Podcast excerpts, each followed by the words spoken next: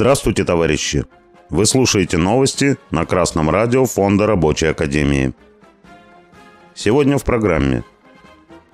Как сократить время производства в два с половиной раза без лишних вложений?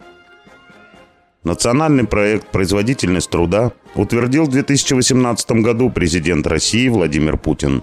Его главная цель – повысить производительность труда на предприятиях страны – Реализацией проекта в Свердловской области занимается региональный центр компетенций. В Екатеринбурге научно-производственное предприятие НПП «Станкоматика», специализирующееся на металлообработке любой сложности, в этом году взяло курс на оптимизацию производства.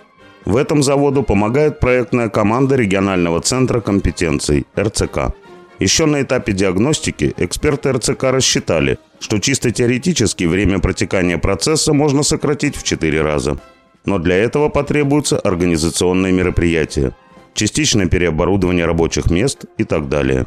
Результаты работы РЦК опубликованы на сайте e1.ru. Определили, что на предприятии самая низкая пропускная способность на термическом участке. Именно он ограничивает темп максимальной партии – была проделана работа по выравниванию и контролю нагрузки посредством выдачи измененного сменно-суточного задания на каждый участок с учетом пропускной способности термического участка. Раньше сам фактор загрузки никто так точно не учитывал и не рассчитывал. А сейчас задачи распределяются так, чтобы был полный комплект на сборку одного изделия. И все это шло равномерно и ровно столько, сколько нужно. Так исключили задержки и снизили уровень незавершенного производства на 30%. Кроме того, на заводе оптимизировали маршруты перемещения заготовок. Если раньше путь продукции от первого до последнего участка составлял примерно 14 километров, то теперь около 9. Также рассчитали, сколько и каких деталей нужно, например, на неделю. И теперь легко узнать, когда надо заказывать следующую партию тех или иных комплектующих. И можно точно рассчитать срок выполнения заказа тем самым исключив ситуацию, когда из-за отсутствия какой-то одной комплектующей или расходника простаивает все производство. В дополнение распределили все это по удобным ячейкам с рассчитанным объемом. Разработали стандарт рабочего места, который подсказывает, для какой операции, откуда что брать и в какой последовательности. В результате время, которое работники тратят на поиск комплектующих, сократилось на 20-25%. Подверглись оптимизации и рабочие места – Освободили рабочее пространство от ненужных предметов. Рационально разместили необходимые объекты в пределах рабочей зоны. Провели чистку рабочих мест. Добились содержания оборудования и инструментов в исправности.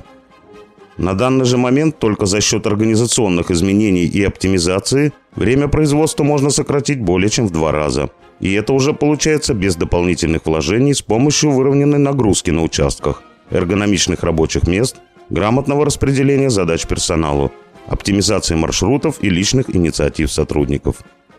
Для цеха приобрели и изготовили различные приспособления для более удобной организации работ, чтобы исключить лишние движения сотрудников. Например, перекатные столы, перекатной стульчик с органайзером внизу, чтобы исключить лишние наклоны и перемещения сотрудника. В планах также организация столов с вертикальным хранением инструмента. Нам регулярно рассказывают чиновники и различные буржуазные эксперты, что у наших рабочих низкая производительность труда. Но, как показывает этот пример, наоборот. Низкие организаторские способности у буржуазии и руководства предприятий. Специалисты регионального центра компетенции не придумали ничего сверхсложного. Они выровняли нагрузку на всех участках, ввели учет деталей и контроль за своевременным их заказом, навели порядок на рабочих местах.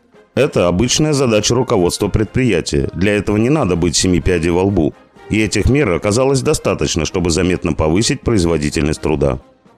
Напоминаем, что повышение производительности труда – это увеличение объема выпускаемой продукции за то же рабочее время. Достигается оно внедрением более производительных средств производства или оптимизацией рабочего процесса, что и сделали специалисты РЦК. Но буржуазия может добиться увеличения объема выпуска продукции и за счет повышения интенсивности труда рабочих. Они будут убеждать вас, что именно интенсификация вашего труда и является повышением его производительности. Но это не так.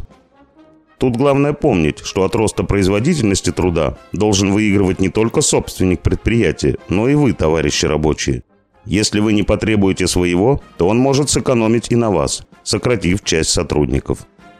Коллективно добивайтесь повышения ваших зарплат и сокращения продолжительности рабочих смен, в том числе и путем заключения прогрессивного коллективного договора.